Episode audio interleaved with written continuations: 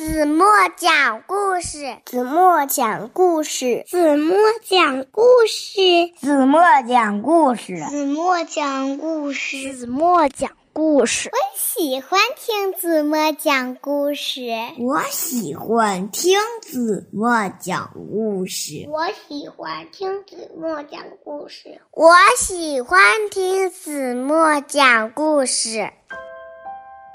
亲爱的小耳朵们，欢迎收听子墨讲故事，也欢迎关注子墨讲故事的微信公众号。我是子墨姐姐。在讲今天的故事之前呢，子墨想先问问小朋友们：你们喜欢吃粥吗？有一只小熊呀，它就不爱吃粥，可是不吃粥。怎么能长成又高又壮的大熊呢？那小熊要怎样才会喜欢上吃粥呢？让我们一起来听今天的绘本故事吧。谁吃了我的粥？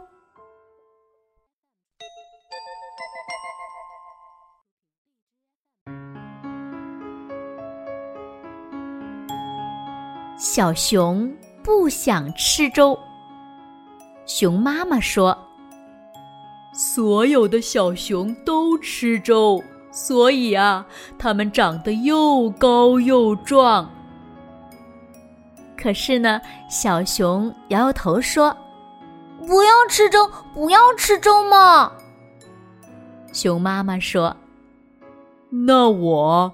就给森林里的那只可怕的魔鬼熊吃了。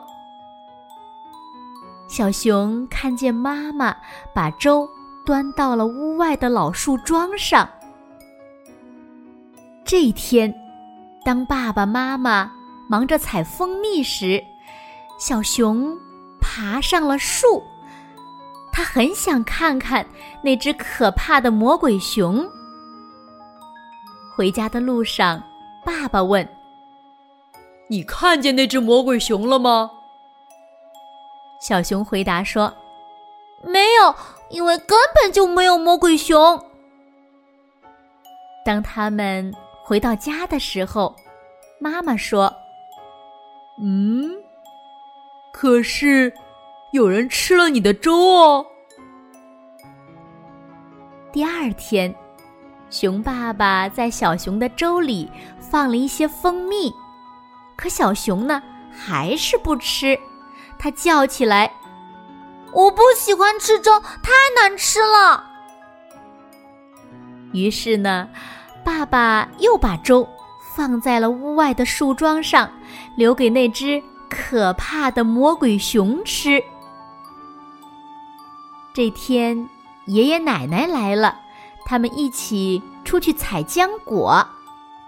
爷爷说：“孩子，听说你不喜欢吃粥，那只魔鬼熊你知道吧？它呀就喜欢吃粥。”他们回到家时，小熊发现他的碗又空了。第三天早上，熊奶奶在小熊的粥里放了一些蜂蜜和浆果，但小熊捏着鼻子，闭着眼睛叫起来：“我不吃粥，我不要吃粥，我讨厌粥嘛！”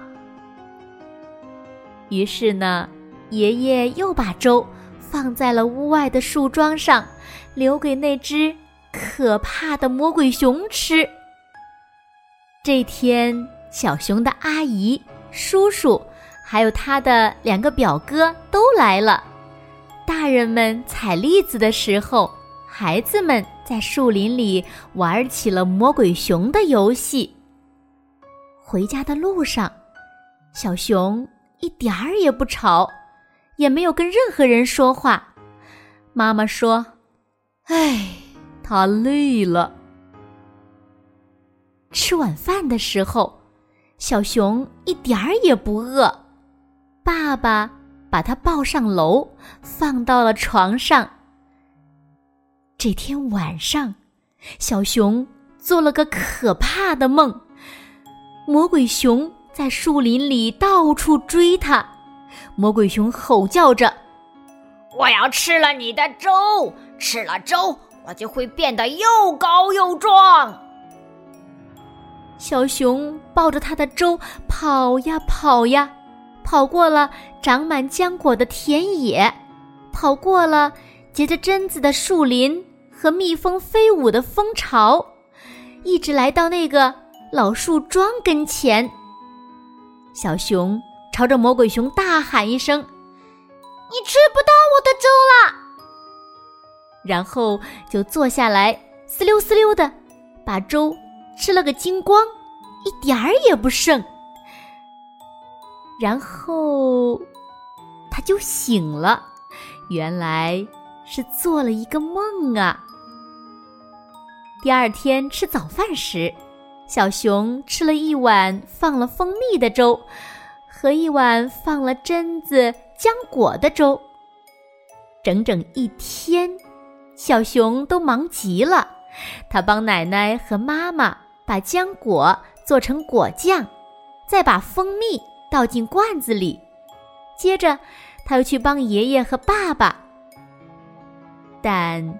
就在他们储藏果子的时候，爸爸突然问：“咦，外面好像有声音。”大家都认真听了听，然后打开了门。门外，小动物们一齐在喊：“我们的粥呢？我们的粥呢？”小熊咯咯的笑了起来。这就是那只魔鬼熊啊！从那天起，每天早上，小熊吃完了自己的粥，都会再放一碗到树桩上给魔鬼熊吃。而那只魔鬼熊呢，总能把粥吃得干干净净，一点儿也不剩。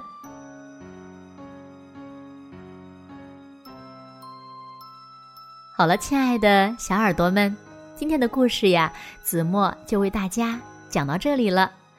那今天留给大家的问题是：故事中的魔鬼熊到底是谁呢？如果小朋友们知道正确答案，就在评论区给子墨留言吧。